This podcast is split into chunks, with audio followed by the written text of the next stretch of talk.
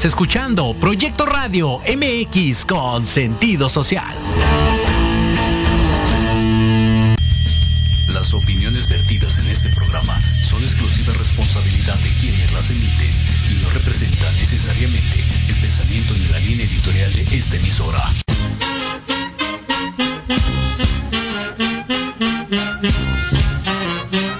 Son las 5 de la tarde y la consulta va a empezar. Sean bienvenidos a Pregúntale al Doc, un espacio para charlar con especialistas sobre temas de salud. ¡Achú! ¡Salud! ¡Comenzamos! Se ve nublado aquí. El reloj no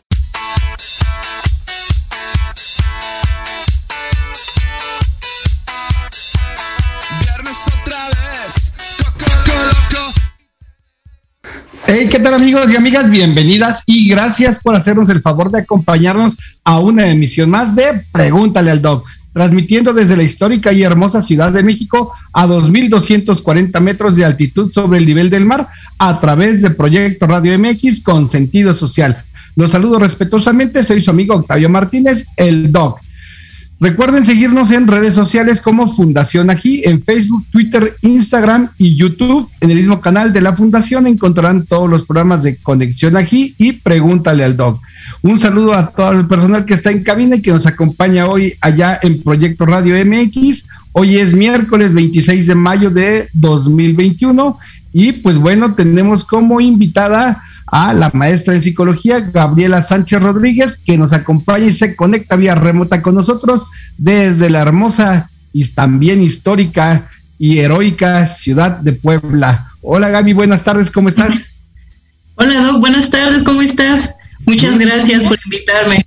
Muchas gracias por, por haber aceptado la invitación y pues bueno, hoy vamos a platicar sobre un tema un poquito eh, ahí que está en, en, boga en estos tiempos de coronavirus, el síndrome de, del burnout, el síndrome del, del quemado, que, es un tipo de, estrés laboral, un, estado de agotamiento físico y em, emocional y mental que, tiene consecuencias, pues bueno, en la autoestima y, que se va dando gradualmente, en, no nada más en el personal de salud que vamos a tocar ahorita, sino también en, en general en, en toda la población laboral. Pero pues bueno, Gaby, tú eres aquí la experta, platícanos sobre este síndrome del burnout. Claro, bien. Bueno, pues comenzaremos con un poquito de historia, ¿verdad? Este, en el año de 1974, el psiquiatra Freudenberg, él invitó a unos colegas a trabajar allá en Nueva York, en su clínica este, eh, psiquiátrica, a unos colegas, al el cual en el lapso de un año más o menos, este, de uno a dos años, él empezó a notar que estos colegas manifestaban ciertos síntomas diferentes al estrés. ¿Por qué? Porque trabajaban con personas toxicomaníacas. Entonces eh, vio que, que, empezó a deteriorar su, su capacidad. Este, aclaremos que estas personas, bueno, pues fueron eh, no fueron obligadas, ¿no? Sino que ellos fueron este, de voluntad propia a apoyar a este psiquiatra y porque tiene que ver mucho también el, este, pues la voluntad, ¿no? Este, fueron, vieron que se empezó a desgastar y ya de ahí, unos años posteriores, una psicóloga que se llama Carol Maslash, ella ya eh, en la Asociación Mexicana este, de Psicólogos, ya empezaron a, a ponerle el nombre de síndrome de burnout, ¿no? Es lo que, lo que manifestaba que, bueno, que ella vio que normalmente era un desgaste psicológico. Sí, el físico viene de la mano, pero era un desgaste psicológico, ¿no? Aquí eh, empezaron a ver que era una respuesta más extrema que el estrés, ¿no? Ya de ahí se atañó el, el nombre de síndrome. Eh, entendemos por síndrome que es un conjunto de enfermedades, ¿no? Que llega a, este, a, bueno, aquí en, este caso a determinar el, el, síndrome del burnout, ¿no? El del quemado, por decirlo así. Esta, este síndrome, bueno, pues tiene muchas repercusiones en el individuo, en la organización, este, social y eh, en su vida familiar y laboral, ¿verdad? Este va creciendo de forma progresiva con la dificultad de resolver problemas, este, eh, tanto interpersonales como intrapersonales y bueno, pues eh, empieza a deteriorar su vida laboral. Esto es así como, como pues una entrada, ¿no? Para conocer este, este síndrome. Y bueno, pues ya viendo lo que es como tal la definición, vemos que es, un síndrome psicológico que emerge como una respuesta al estrés, a estresores interpersonales eh, inadecuados, especialmente al trabajo. ¿Qué debemos de, ver? los estresores laborales, ¿verdad? Ya aquí entra este lo que es especialmente, esto no se puede confundir eh, con otro tipo de, de contexto, sino más que nada es en el ramo laboral, síndrome laboral. Aunque ahorita, por ejemplo, la literatura dice que las amas de casa también pueden tener este síndrome de burnout, pero atañe más y ellos lo descubrieron al personal de salud o al personal que tiene trato directo este con las personas, también entran los maestros, ¿por qué? Porque es el desgaste tanto como con los niños, con los padres de familia, ¿no? Y especialmente en el personal de salud, bueno, pues aquí hay este desgaste porque se tiene que, ver también qué tan, qué tanto compromiso o qué significado le da el personal de salud a su trabajo, ¿no? Si son unas personas comprometidas, aunque a, aunque a ellos le, les pidan un trabajo extra, lo hacen por una satisfacción personal. ¿Por qué? Porque ellos tienen este ese apego, ¿no? Ese vínculo eh, muy, pues muy propio de sacar el trabajo, ¿no? Aunque me pidan demás. Y las personas que tienen esta profesión, que no están, digamos, con muy afín a a lo que hacen y cuando tienen una sobrecarga de trabajo, bueno, pues ya empiezan a detonar los estresores y empieza a haber un síndrome de burnout, ¿no? Aquí es este lo que, bueno, me, tenemos hasta, hasta acá la definición y como que un poquito de historia de este síndrome, ¿no? También nosotros tenemos que eh, diferenciar lo que es el estrés y lo que es el síndrome de burnout. Para que una persona se le determine como, síndrome de burnout, bueno, pues esta psicóloga Carol Marshall hizo un, un test o una escala de síndrome de burnout en el cual eh, marca tres apartados que van eh, muy encaminados a lo que es la despersonalización del profesional de la salud, este, el desinterés, y qué expectativas tiene, ¿no? Hacia, hacia su vida laboral. Tenemos que tener en cuenta este, lo que es el estrés. Este estrés responde a una situación fisiológica, ¿no?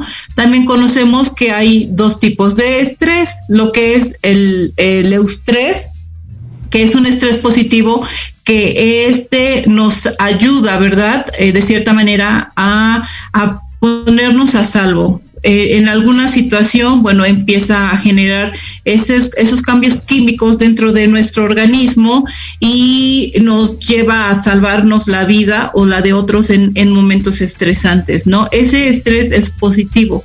Cuando ya se maneja el distrés, que es el estrés ya que se va haciendo más crónico y degenerativo, bueno, pues ya llega a pasar a un burnout en el trabajo, ¿no?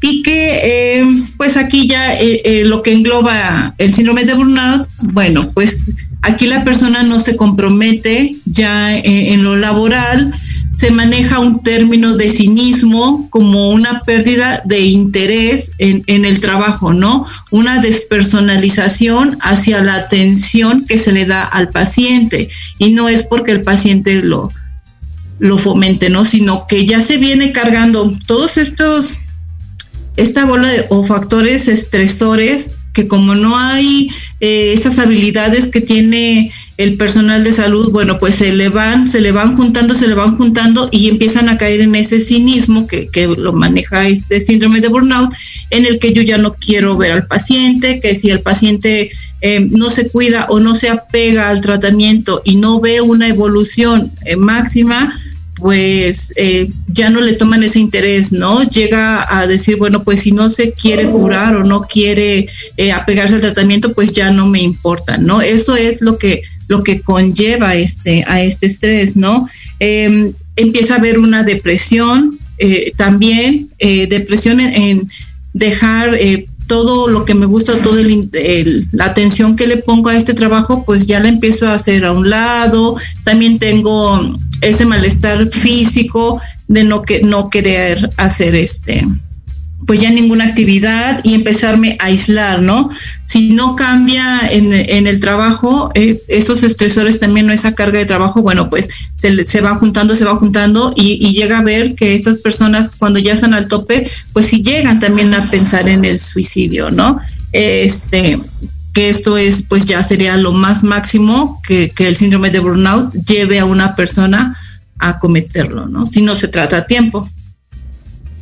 Oye, eh, y este síndrome de burnout, bueno, en el personal de, salud lo vemos muy seguido, eh, digo, en, todos los niveles, pero creo que en los hospitales públicos es, es algo muy evidente que llegamos a ver y que los pacientes lo perciben y a veces piensan que es una cuestión de desinterés del médico o que es este o que eh, o, tienen ese estigma, ¿no? De que, ay, es que en el, en el IMSS me tratan mal, en el ISTE me, me, ponen cara cuando me atienden, pero realmente eh, si, si vieran todo lo que, lo que hay detrás, las extenuantes jornadas laborales, los médicos que están en, formación, por ejemplo, los residentes, que a veces llevan eh, 24, 36 horas sin, sin descanso, ¿no? Y, y, y, pues ya no es, ya no es el mismo rendimiento, ya no es la misma empatía con el paciente, ya no es la misma tolerancia que se le puede tener que si uno, si uno está fresco. Y eso pues no es tanto culpa del médico, sino como están diseñados los planes de estudio en, cuestión de las residencias o las guardias en, los hospitales, ¿no? Las guardias ABC, todo ese tipo de guardias son muy pesadas y que, y que el médico realmente es, desgastante. Y, y, cirujanos que tienen que operar también con esa carga, con, con toda esa carga de estrés, toda esa carga laboral y que bueno, pues la desafortunadamente por la gran demanda que hay de, pacientes en esas instituciones públicas, pues eh, tiene que tiene que ser así y, desafortunadamente pues ha sido años, años y, y no, no vemos un cambio en ello. Sí, no, este, yo, bueno, que la literatura dice, ¿no? Hay una eh, página que se llama Mediscape, a donde hicieron un cuestionario, este, encuestaron a 14 mil médicos de diferentes especialidades y bueno, quien mantenía el, el pico top de, era del 1 al 60, el grado más em, de burnout estaba con el 59% los médicos de urgencias el 55% los médicos familiares, el 54% los reumatólogos y el 42% los psiquiatras, ¿no? Ellos son los que veían que tenían más este más síndrome, ¿no? ¿Qué tan severo era en, otra en otro apartado del cuestionario? De una escala del 1 al 7 eh, estaban los urólogos en primer lugar con el 4.6 los oncólogos con el 4.5, los psiquiatras con el 4.3 y los pediatras con el 4.2, ¿no? También ellos eran, ¿no? Y bueno, ya las causas que, que ellos manifestaban en este cuestionario que eran demasiadas tareas burocráticas, ¿no? Bien lo mencionabas que los residentes, por ejemplo, en los hospitales que tienen que llenar 20 mil formularios, 20 mil notas de, de, los este de los pacientes, bueno, de los internados y obviamente eh, si es ese estrés, ¿no? Porque cuando salen de la carrera y entran, pues no saben en lo que se van enrolando estos médicos, sus guardias en urgencias. Entonces, también es un gran bagaje de, de, conocimiento que les saturan a estas personas. Y sí, realmente, pues yo he conocido a residentes que se han suicidado, ¿no? Por esa carga de trabajo que han tenido ¿Por qué? Porque no lo saben manejar, no tienen habilidades para afrontar estos este estos factores, ¿no? Porque trabajan demasiadas horas, este trabajan con pacientes difíciles, la práctica, bueno, en este momento pues ya se ha vuelto computarizada y más con esto esta pandemia que tenemos, ¿no? Este se, someten a situaciones muy duras, tienen eh, la incapacidad para proveer la atención al cuidado del paciente, ¿no? Ellos también se necesitan cuidar para brindar ese apoyo y esa atención al paciente de calidad y de calidez, ¿no? Este, tienen demasiadas citas en un día, también ven muchos pacientes, no ganan lo suficiente, este, también la presión de mantenerse certificados, ¿no? Porque yo escuchaba a unos psiquiatras que decían que ellos tienen que estar en constante, creo cada cinco años o seis, no sé, este, estarse certificando, pues para mantenerse en, pues actualizados, ¿no?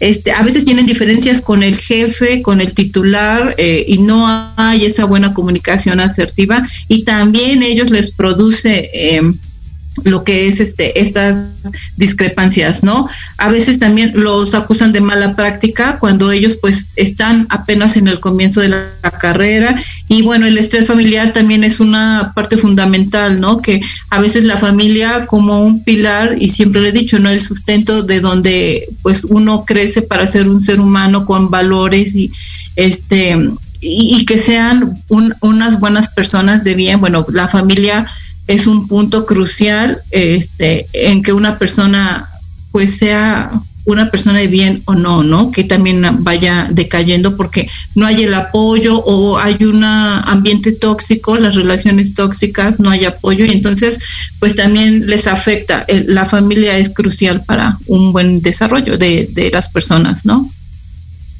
Sí, yo, fíjate que yo creo que y ahorita que hice tóxicos, eh, también hay por ahí una, una relación, ¿no? una, una categoría de, los ambientes laborales tóxicos, en esa categoría, ¿no? Sí, sí, claro, o sea, también las buenas relaciones con los pares, con los compañeros, tiene mucho que ver, ¿no? Porque este, eh, si te la pasas, pues seis, ocho horas eh, dentro de un ambiente laboral, bueno, pues también tratar de fomentar esas relaciones sanas para que ese trabajo sea pues menos pesado, ¿no? Es lo que lo que se mencionaba al principio, que también qué tan comprometido está uno con su profesión, que la hace uno por amor, por gusto, ¿no? Pero cuando yo la hago por necesidad o porque ya no tengo de otra o porque me pagan bien pero no me gusta lo que hago, pues ahí sí es como que uno va este, en contra, ¿no? Y ya lo tengo que hacer porque lo tengo que hacer, ¿no? No es porque me nace hacerlo y aparte sé que recibo una recompensa, ¿no? Sino es porque ya no tengo de otra, estoy ahí y bueno, pues eh, me tengo que, aguantar esas situaciones, ¿no? Pongo en riesgo mi salud. En los médicos especialmente, bueno, a ellos les atañe más. ¿Por qué? Porque desarrollan relaciones más profundas y cercanas con el paciente, ¿no? El el tener el contacto y esa este el reconocimiento de cuando el médico va y el paciente eh, siempre va con miedo no al consultorio cualquier enfermedad que llamemos uno va con miedo. Cuando un, un, médico no es asertivo o también tiene mucha carga de trabajo y empieza a, en, una particular, ¿no? Pues sabemos que es un trato como que más digno que no debiera ser porque el estudiar medicina, bueno, eh, jura, ¿no? Tienen un juramento que, que eh, dar este, una buena atención médica de calidad y de calidez al paciente y que a veces por la saturación no lo hacen, ¿no? Eh, ah, desarrollan, desarrollan ese vínculo de paciente y si es frecuente ese paciente que cada mes lo están viendo o están trabajando y están internados los niños o los adultos, bueno, pues hay un apego y ese vínculo va creciendo y se da una buena atención cuando no tiene un, un síndrome de burnout, ¿no? Este, también están expuestos a las transferencias a la contratransferencia y a la resistencia por parte del paciente, ¿verdad? A veces el paciente pues está enojado, no entiende los términos, ¿no? También hay que ser claros en hablarle a, los, a los pacientes porque la terminología este, de la medicina es pues es muy difícil, ¿no? Y empezarle a explicar que eh, yo la desconozco, ¿no? Pero sí hay unos términos que me quedo así o se quedan los, los pacientes así, no entiendo, ¿no? Eh, hablemosle a, su lenguaje que ellos comprenden eh, claro y preciso, este, para darles también ese, esa confianza, ¿no? Porque a veces eh, se enojan, dicen yo no entiendo lo que me dicen y, empiezan a generar una energía psíquica mala de, de contrarreferencia, ¿no? Este, que si el, el paciente también yo ya lo veo alterado, pues yo como no tengo habilidades de afrontamiento, yo me altero también, ¿no? No sé manejar esos impulsos y empiezo a, dar un maltrato, pero es en el momento por esa falta de habilidades y recursos para afrontar esto, ¿no? Este, eh, la atención, debemos de, tener atención, el, médico a veces empieza, se puede sentir drenado, vaciado emocionalmente cuando ya empiezan a desarrollar estos este, pasos, ¿no? Eh, eh, que progresan de ese síndrome de burnout y ya empieza a dar esa mala atención al paciente. Se van distanciando de los pacientes, lo que, lo que este, comentábamos, de su trabajo ya no va, ¿no? O a veces cuando eh, por estar en el, en el medio médico, el abuso de sustancias para controlarse un poco de ese estrés o esa sobrecarga de trabajo, ¿no? Y pues también ahí tenemos otro punto de, de, trabajar, ¿no? empiezan a, tener adicciones por escapar de, esa sobrecarga de trabajo que hay. Eh, hay cambios en su apariencia, ya se ven fatigados, ya no se ven muy lúcidos como cuando tienen su primer paciente, ¿no? Con esa emoción y como se va, se van desgastando, eh, pues ya no lo, lo, tratan como se debería, se debería de tratar, ¿no? Los cambios de la conducta se vuelven evitativos. Cuando ven a un paciente que es difícil, dicen, yo ya no lo quiero atender, mejor me doy la vuelta o, o te lo enlazo, ¿no? ¿Por qué? Porque sé que ese paciente es conflictivo y me desgasta y, y no acabamos en nada, ¿no? Se queda en lo mismo. Este, el desarrollo de síntomas afectivos eh, igual se torna irritable. Está la disforia, ¿no? Que ya el enojo, la agresividad, pues no, es lo que, lo que engloba esto, ¿no? Brinda una eh, calidad pobre en el cuidado de sus pacientes. Este, trabajar con, con, la familia conjunta, pues también no se puede, ¿no? Si a veces, este, ahorita, por ejemplo, con lo del COVID, ¿no? Que toda la familia se enferma quién es el resiliente ahí, ¿no? El que, pues, el que está el encargado de cuidar a toda esa familia y bueno, pues también él no tiene esas herramientas y va con el doctor y, quieren ese medicamento milagro que pues obviamente no lo hay, ¿no? Entonces empiezan a frustrar y empiezan también a generar problemas, este, de, de la poca tolerancia, ¿no? A, a, la frustración porque no hay, no hay, este, no, um, esa solución pronta que ellos quieren, ¿no? Y bueno, también las expectativas de la familia no realista que al tratamiento del paciente, ¿no? También el médico se llega a frustrar porque por más que, que les, les digan acertadamente, la familia no acepta quizá un diagnóstico, ¿no? Y también eso frustra porque se le explica y se les da vueltas y vueltas y vueltas y entonces no llegan a comprender este, los, los familiares de los pacientes alguna enfermedad bueno, pues ya grave o crónica degenerativa que no tienen solución, ¿no? Sino nada más mantener en el cuidado al paciente, pero sí este, empieza a haber mucha molestia por parte del familiar, ¿no? Que dice es que no me lo atendieron bien o, o no quieren, este, la, la frase típica de, de, los pacientes que van al seguro es que me lo mataron allá, ¿no? O sea, pero sin saber todos esos factores de riesgo que hay. Entonces, sí es necesario eh, poner atención a estos síntomas, ¿no? Estas manifestaciones psicológicas y conductuales que tiene el burnout,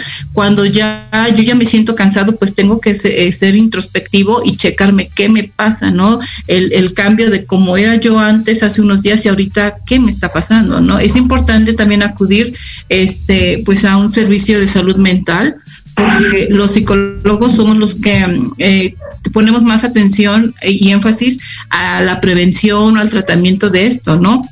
Si ya es acompañado con medicamento, bueno, pues ya el psiquiatra es el que le tiene que dar un, tratamiento adecuado para salir a flote. Así es. Y bueno, ahorita vamos a ir a una pequeña pausa. Eh, mi querida Gaby, regresamos contigo para seguir platicando sobre el síndrome del burnout. Regresamos en un minutito, no se vayan, sigan con nosotros aquí en Proyecto Radio MX en Pregúntale al Doc. Regresamos.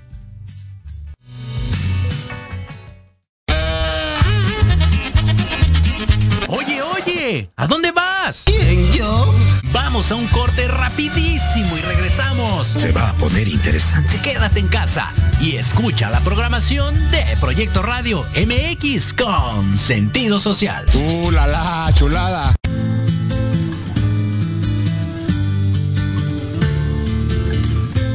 ¿Qué necesita tu ser para crecer? Te esperamos todos los miércoles de 6 a 7 pm. Donde hablaremos de psicología, sexualidad, economía, espiritualidad, música y todo lo que tu ser necesita para su plenitud. En Batallando para Crecer, nunca el bienestar resultó ser tan entretenido. Escúchanos solo por Proyecto Radio MX.com. Con el coach Adrián Batalla.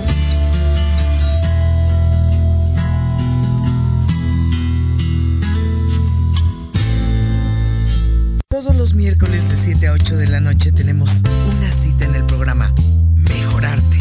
Soluciones prácticas de nueva generación. Porque en la vida lo que no mejora, empeora. Y la diversión también. Podrás dialogar con competentes especialistas y aprender temas de vanguardia a la altura de las exigencias del mundo moderno. Aprende, diviértete y gana con Diana Marta Calleja en proyectoradiomx.com.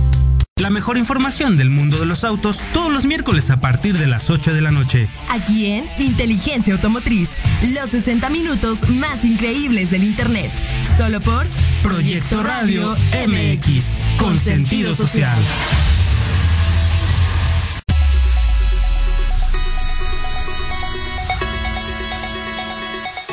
Sigues cague y cague en tus emprendimientos? Ya mejor límpiate las orejas y escucha. ¡Empréndeme esta! ¡Wow, wow, wow, wow, wow, wow, wow! Todos los lunes de 5 a 6 de la tarde por Proyecto Radio MX con sentido social.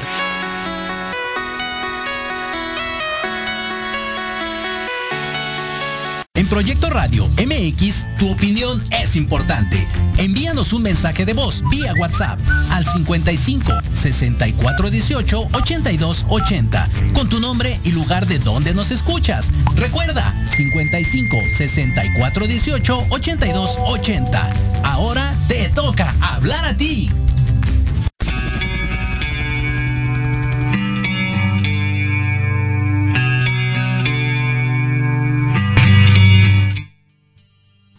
¿Qué tal amigos? Estamos aquí de regreso en su programa de Pregúntale al Doc, platicando con la maestra en psicología, Gabriela Sánchez Rodríguez, sobre el síndrome de burnout. Y por acá tenemos unos saluditos. Jorge Rodríguez, además de conocido, Jorge Rodríguez.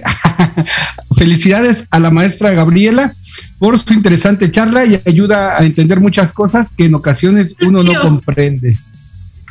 También por acá, Arturo Sánchez Rodríguez, gracias por tratar este tema que para la sociedad es desconocido, solo uno como paciente no sabe las necesidades que también necesita el personal de salud. Y precisamente ahí quería hacer un poquito de, de, este, de un paréntesis, porque tocaste una cosa muy interesante, que es eh, el amor que tiene uno como médico hacia su profesión, que es la vocación que en estos, en esta época, eh, desafortunadamente se ha malentendido esta cuestión de, la vocación, ¿no? Por desgracia, hoy eh, el profesionalismo de, del médico eh, ya lo mide el paciente por, por, esa, quieren que el médico esté disponible, ¿no? 24/7, sin saber que, que, también, pues, obviamente el médico necesita descanso, necesita sus horas familiares, ellos marcan, ellos mandan mensaje, ellos hablan y quieren que el médico les le, le responda, ¿no? Pero se les olvida pues que también no, nos enfermamos, que también nos cansamos,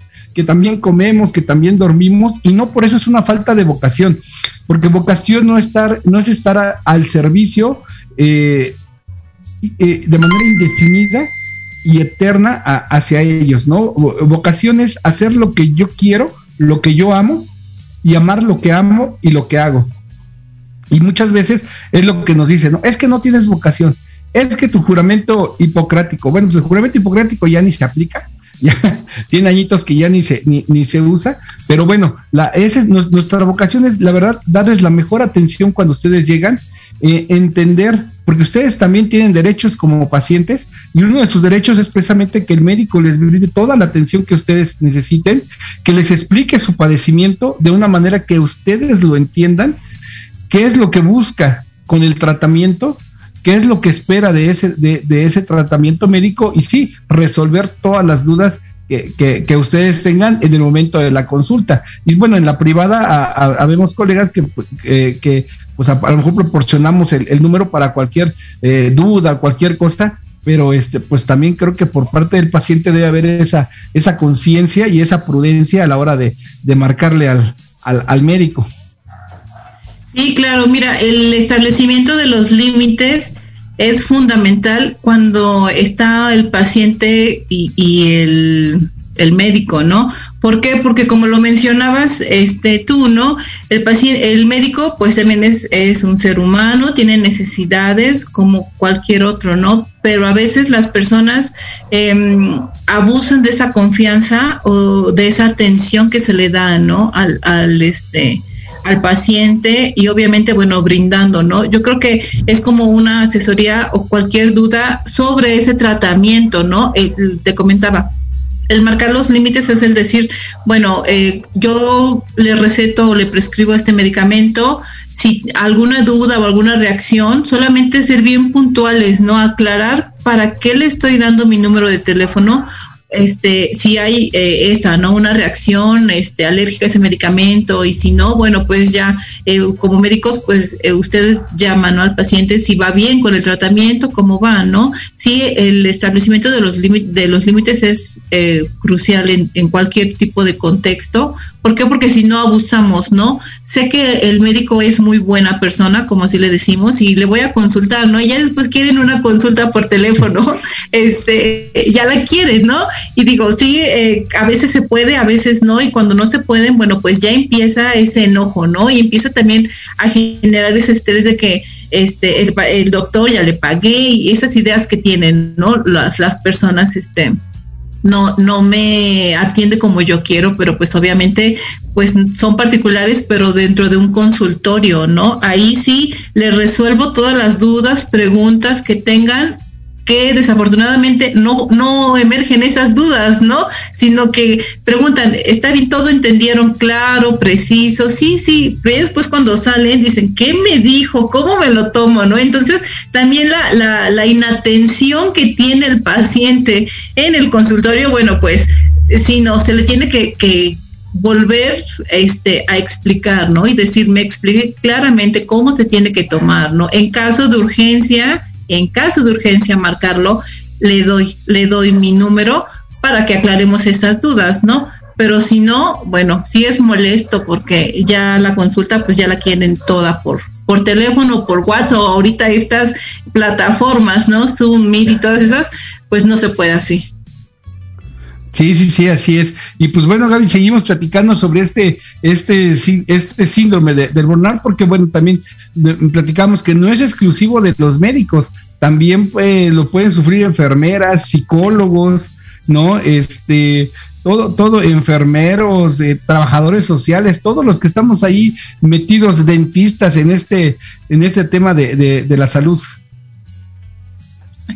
Sí, como te comentaba, es, es, eh, este término es ah, se atañe a las personas que, que elaboran especialmente con el derecho ambiente, ¿no? Con las personas. No es lo mismo que una persona, por ejemplo, un ingeniero, ¿no? Que está atrás de una consola sin ese trato humano de persona a persona, no es lo mismo que, que desarrolle, quizá él tenga estrés, pero el estrés lo, tenemos que dejar bien claro, que es en, en cierto momento, el estrés me hace que si yo tengo que, apurarme y que hoy tengo que terminar una tarea, genero estrés, pero sé que cuando la termine voy a estar tranquilo. Y así lo decimos, ¿no? Ahorita estoy pues muy apurada, muy hiperactiva, se puede decir, pero cuando termine de hacer mis actividades, ya, empieza otra vez a bajar mi cortisol que sube y que, que, daña y, y lo, lo bajo, ¿no? Pero el burnout no. El burnout se va acumulando y se va acumulando y se va acumulando hasta cuando ya empiezan a tener estos síntomas este, eh, de cansancio extremo, ¿no? La sensación de falla, ya empiezo a dudar de mi trabajo, ¿no? El sentirse atrapado, despersonalizado, este, la eh, autoevaluación. Yo te comentaba que eh, este, este, la escala de, de burnout tiene tres apartados, ¿no? Esos tres apartados quiero comentarles porque sí es muy importante que cuando ya manifiesten los síntomas y si pueden acudir a un servicio de salud mental, pues es, es favorable que se lo aplique, ¿no? Tenemos la subescala del MBI eh, de Maslow, Burnout este, Inventory, que se llama, que maneja las tres subescalas. Una es del agotamiento o cansancio emocional. Este valora la vivencia de estar exhausto emocionalmente por los demás, ¿no? Sobre el trabajo. La segunda subescala de despersonalización, bueno, este valora el grado que cada uno reconoce actitudes de frialdad, de distanciamiento. Es lo que te comentaba que del cinismo, ¿no? El, el que ya no pongo ese amor, ese interés a mis pacientes y la subescala de desrealización personal es la que evalúa los sentimientos de autoconciencia y realización personal en el trabajo, ¿no? ¿Qué tanto eh, ya me llena este trabajo? O, ya empiezo a, generar este, distorsiones cognitivas de que eh, tengo que trabajar, en mi mente digo, ¿no? Tengo que, trabajar eh, muy fuertemente, más sin embargo mi comportamiento pues dice otra cosa, ¿no? Eh, mencionabas el personal de enfermería con, concretamente, bueno, ellos se enfrentan a situaciones laborales que inciden tanto en su calidad de vida profesional como en el, en el riesgo de desgaste, ¿no? La insatisfacción salarial, los problemas relacionados con la población atendida, lo que eh, te decía yo, a veces hay pacientes conflictivos y son subsecuentes los que se internan y también ellos eh, los enfermeros pues sí sufren también ese maltrato, ¿no? Una sobrecarga de trabajo que ellos tienen y que también, bueno, pues eh, les llega a generar enfermedades pues que no tienen, ¿no? Este, eh, los médicos, nosotros los psicólogos también, por a veces, este, los pacientes, ¿no? Que, debemos de, crear un,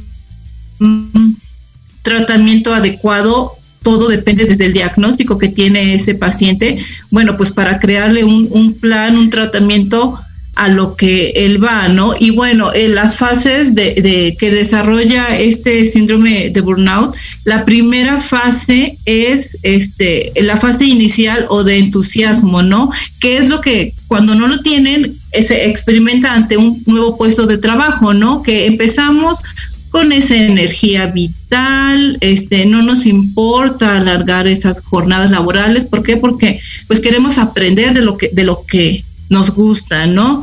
Después empieza esa fase de estancamiento, cuando no se cumplen las expectativas profesionales y, se empiezan a valorar las contraprestaciones del trabajo, ¿no?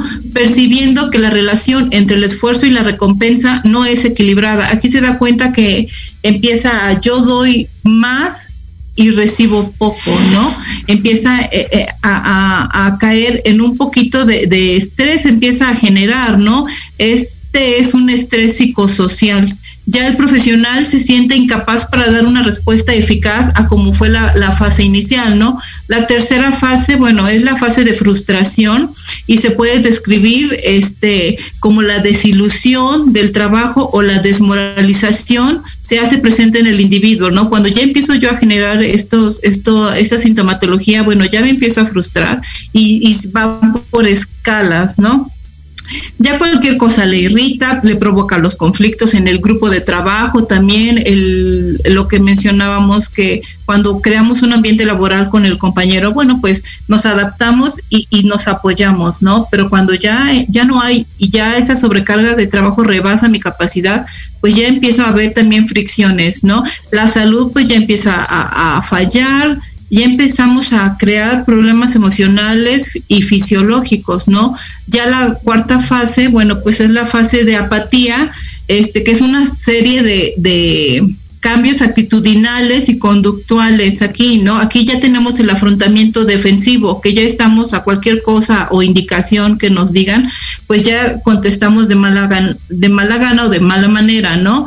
Este, tratan, tratamos a los pacientes pues ya con la distancia o ya mecánicos, ¿no? Ya es lo que se hace el ritmo en los hospitales, normalmente ya es algo mecánico que se va repitiendo, se va repitiendo y eso se hace monótono y bueno, pues también este, eh, empieza a crear más, ¿no? Tenemos ese afrontamiento defensivo evitativo con las tareas estresantes y de retirada del personal que ya no quieren regresar a trabajar, ¿no? Y bueno, ya cuando llegamos en la fase 5, que es la fase de quemado, es un colapso emocionalmente y cognitivamente fundamental, ¿no? Con importantes consecuencias para la salud Aquí además, bueno, pues ya este, eh, la frustración está al 100, la insatisfacción está al 100 y entonces empiezo a crear esos pensamientos de, como yo no tengo esas herramientas para salir adelante, pues ya empiezo a, tener ideas suicidas, ¿no? Entonces sí, sí es bien importante, bueno, que, que empezamos a detectar estas señales a tiempo. Sí, eh, y, es, y es bueno crear esa cultura, ¿no? Porque aquí, aquí en México, desafortunadamente, no tenemos cultura de la prevención. ¿no? Llevamos al médico cuando de verdad nos duele, cuando de verdad ya no soportamos el dolor, vamos al dentista cuando llevamos todo, todo inflamado, ya cuando ya este, el dolor es insoportable, o tampoco hay cultura de, la salud mental, que es muy importante y que desafortunadamente no la tenemos, ¿no? En cuanto alguien nos dice, tienes que ir a ver al psicólogo, ah, no estoy loco, ¿no? Hay esa, cierta actitud defensiva hacia, hacia cuidar nuestra salud mental y que es sumamente, sumamente importante hacerlo y más en estas épocas que estamos viviendo con este encierro que nos ha provocado ansiedad, nos ha provocado estrés, depresión, apatía y bueno, sin fin de, cuestiones. Y nada más aquí rápido, eh, te mandan un saludito, Leticia López Vázquez, qué buen tema, felicidades maestra Gabriela por compartirlo. Chica Yeye, sería muy bueno poder impartir estos temas, más aún en el sector público, salud, seguridad, educativo, con la intención de sensibilizar la importancia de la salud mental, física y sobre todo emocional. Saludos, colega. Y sí, así es, es cierto, porque pues bueno, ahorita estamos tocando este tema en cuestión de, de personal de salud, pero la verdad es que es, es en todos los niveles y en todos los trabajos. Hace como un año yo escuchaba ahí por ahí una estadística que decía que más del 70% de la población ya eh, estábamos viviendo un estrés laboral y el 30 o 40% ya estábamos en, en este síndrome de burnout. Sí, bien, aquí eh, también tenemos que ver el perfil del trabajador, ¿no? No a todos, eh, pues digamos, les queda, ¿no? Este síndrome de burnout. ¿Por qué? Porque hay personas que sí cuentan con esas herramientas para bueno, pues para salir a flote ante estos estresores ambientales y bueno, el perfil del trabajador, ¿qué tiene que, ser para que le, llegue ese burnout, no? Bueno, pues tener sensibilidad emocional y necesidad de los otros, la alta dedicación al trabajo, tener muchos idealismos que realmente pues no se pueden cumplir, ser personas ansiosas, ser personas exigentes, la falta de organización y resolución de problemas y sobre todo la inseguridad, ¿no? Cuando ya tenemos esta carga de trabajo, bueno, pues empezamos a, crear este tipo de, perfil, lo vamos eh, llenando, pues, ¿no?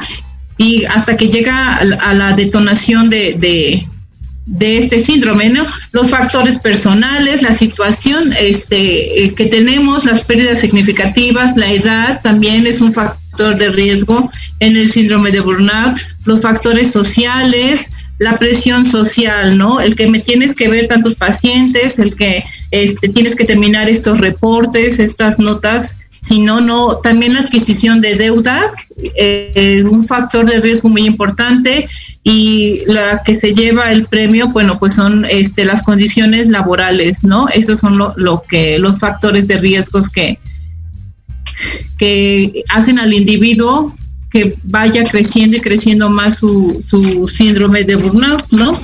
Las consecuencias que lleva, eh, tiene este, este personal, bueno, pues es la insatisfacción laboral, la pérdida del trabajo, cuando ya las personas están hasta el tope, pues ya pierden su trabajo o son eh, muy cambiantes, son muy flotantes en esas áreas, que si no les gusta aquí, se van a otro trabajo y saben que es lo mismo, pero no es el trabajo también, ¿no? Es eh, como yo veo esa percepción que tengo hacia mi trabajo, porque ya no lo hago con amor, ya no lo hago con dedicación, entonces ya estoy en ese, en ese... Em, en ese cinismo, ¿no? De que ya no me importa nada y pienso que cambiando de trabajo va a ser diferente y, y oh sorpresa, ¿no? Es lo mismo porque porque lo llevo ya internamente este, el desarrollo de enfermedades físicas y psicológicas, la complicación, este, lo que lleva a las enfermedades físicas al síndrome de burnout, bueno, pues son los problemas de digestión, el, las gastritis por ese exceso de cortisol, ¿no? La subida de peso, la subida de glucosa. Entonces también empiezo a generar em, otras enfermedades o comorbilidades con esto, ¿no? Y bueno, pues, eh, ¿qué serían las recomendaciones? Para tratar al burnout, ¿no? Eh, una pausa por la salud eh, hacia nosotros, ¿no? ¿Cómo voy a dar lo que no tengo? Entonces, si yo estoy bien física y mentalmente, pues voy a dar una atención clara este, y buena, ¿no? Eh, la medicina es una profesión muy bondadosa porque antepone eh, pues digamos, eh, su vida, ¿no? Eh, lo mencionabas, eh, las personas o los cirujanos que están dentro del quirófano, ellos se estresan mucho por ese paciente que se les complica y que está a punto de la muerte, ¿no? Entonces, les genera tanto estrés que hasta ellos se ponen también muy mal, ¿no? He conocido varios casos de algunos cirujanos que hasta han fallecido en el quirófano por esa tensión tan fuerte que les da ese paciente el no poder salvar esa vida, ¿no? Este, tenemos entonces que, que estar bien, podemos manejar lo que son las técnicas de relajación cuando estamos en, en ese momento de estrés, ¿no? De relajación, bueno, pues lograr oxigenar el cerebro para que podamos equilibrarnos nuestra nuestra este, estabilidad emocional, ¿no? Eh, acudir a terapia psicológica, el poder administrar nuestros tiempos. Yo sé que es muy difícil en este tiempo, ahorita en ese confinamiento, pero sí se puede, ¿no? El querer es poder, este, y si nos ah, nos aplicamos bien hacia, hacia un estilo de vida un poco más saludable, sí vamos a lograr estos cambios, ¿no? el delegar tareas que no nos corresponde por decir, sí, sí, yo saco ese trabajo por quedar bien. A veces anteponemos nuestra salud, ¿no? Y también pues nos debemos de, cuidar nosotros, priorizar actividades, darle esa, eh, jerarquizar esas necesidades que tenemos, cuál es la que en este momento puedo sacar y darle la continuidad este, después a las que siguen, ¿no? Jerarquizar es, es de puntual importancia. Eh, cada persona tiene sus propias estrategias individuales. No, no resulta lo mismo a dos personas que están enfrentando un burnout porque su condición física y psíquica no es la misma, ¿no? Entonces, eh, puede ser que se les plantee la misma técnica pero hay unas personas que sí lo van a poder lograr por esa fuerza interna que tienen y otras les va a costar un poco de trabajo, ¿no? Eh, reconocer las propias limitaciones, el que sí puedo llegar a hacer o a realizar y lo que me cuesta trabajo, bueno, pues también poner esa limitante y si no, delegar, ¿no? Este, reconocer y evaluar los problemas también, no involucrarse al tope de, llegar a, estresarnos tanto, ¿no? Eh, promover la flexibilidad, integrar la vida al trabajo, darle el tiempo a cada quien, el trabajo es el trabajo, la casa es la casa, ¿no? A veces las personas comentan que los problemas de casa nos los llevamos al trabajo, pero si nosotros nos ponemos a pensar, ¿qué gano yo con ese problema llevándolo al trabajo? Todo va a pasar. No voy a solucionar nada, no voy a poner atención en lo que estoy haciendo. Es mejor, sí se puede eh, dejar los problemas de casa en casa y en el trabajo. ¿Por qué? Porque generamos otros problemas que pudiéramos evitar, ¿no? Porque no me concentro, doy mala, mala atención al paciente o al cliente. Entonces, sí, también este, poder separar las cuestiones de la casa y las cuestiones laborales, ¿no? Y bueno, tener ese compromiso hacia con uno mismo por ese amor propio que, que uno tiene, que va trabajando el resto de la vida, este, para ser unas personas eh, de bien, ¿no? Sí, y es, y es muy importante, ahorita me estaba acordando también de la otra parte de la, encuesta, bueno, me estaba recordando los números y decía, que era 60% de gente con, con, con, estrés laboral, 30% con burnout y 10%, y 10 era workaholic, ¿no? Ya adictos al, trabajo, que es totalmente el, lado, el lado opuesto de, este, de este asunto, ¿no? sí, pues es lo que, te mencionaba, ¿no? El, poder poner, el establecer límites es lo más sano. En ese contexto, en el contexto médico, y delegar, ¿no? Responsabilidades que no me tocan, porque a veces yo me cargo la mano y solita me pongo la soga al cuello, ¿no? Entonces, ir paso a paso y sacando los problemas, bueno, o, las situaciones estresantes conforme van llegando, identificar qué es el factor estresante que me causa a lo mejor ese paciente, si con él no puedo dialogar o entablar este lo de la consulta que viene acompañando al paciente, el familiar, bueno, pues hablar con el otro, ¿no? No engancharme también porque es, se, se, engancha uno y empieza a crear otro problema que no lo hay. Entonces, sí, el establecimiento de los límites y, la, los recursos de afrontamiento que tiene cada persona va a poder salir adelante. Sí, así es. Y también, eh, bueno, otra, otra cuestión que, que, es muy importante, como dices tú, concientizar, ¿no? A la, a la, a la contraparte también, a, a, los pacientes de cuándo es una verdadera urgencia, cuándo verdaderamente conviene marcarle al, al, al, doctor y cuándo, este, pues mejor dejarlo para la próxima consulta, ¿no? O tal vez este, un mensajito y cuando, ya cuando pueda el doctor que les conteste. Claro, sí, el establecimiento de los límites es, es fundamental, ¿eh? el decir, en caso de urgencia, solamente en caso de urgencia que haya alguna complicación, estoy a sus órdenes por lo demás, puede esperar hasta la próxima consulta, ¿no? Como dices, un mensajito leve que lo podemos leer en tres segundos y seguimos, ¿no?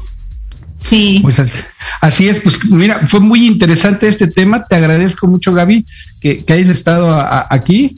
Este, saludos a todos los que nos escucharon. Por ahí también, bueno, los que no sabían, Gaby es mi prima y también este, por ahí también la familia nos escuchó. Un saludo a todos ellos allá hasta Puebla, aunque casi no nos veamos y estemos cerquita, pero bueno, un saludote allá a todos. Gaby, te agradezco muchísimo. Eh, compártenos tus redes sociales antes de irnos, por favor. ¿Dónde te pueden este, seguir para, de cuestión profesional? Claro, bien, sí. Eh, tengo mi página de Facebook. Eh, me encuentro como psicóloga Gabriela Sánchez Rodríguez. Ahí me pueden este, mandar mensajito darle like a la página. Y bueno, ahorita por, el momento la tengo un poquito descuidada porque estoy por terminar la maestría en salud mental. Ya estoy a, mi última, penúltima clase. Y bueno, pues aquí andamos. No, la he descuidado un poquito, pero bueno, pues ya cuando tenga más tiempo a, darle, ¿no? Pero sí, ahí, ahí me encuentran. Perfecto, pues muchas felicidades por esa, esa maestría en salud mental. Muchas gracias nuevamente por haber estado con nosotros. Gracias a todos los que nos acompañaron el día de hoy aquí en Pregúntale al Doc. Quédense en la programación de Proyecto Radio MX. Tenemos una cita el próximo miércoles de 5 a 6 pm. Gracias por habernos escuchado. Gracias allá en cabina. Cuídense, bonita tarde.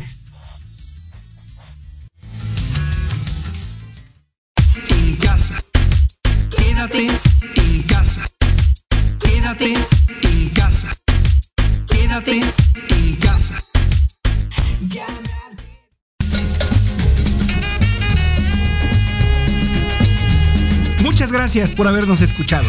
Síganme en redes sociales como Dr. Octavio Martínez y www.doctavomartinez.com. Tenemos una cita el próximo miércoles en punto de las 5 de la tarde. Y recuerde, no automedicarse y consultar a su médico.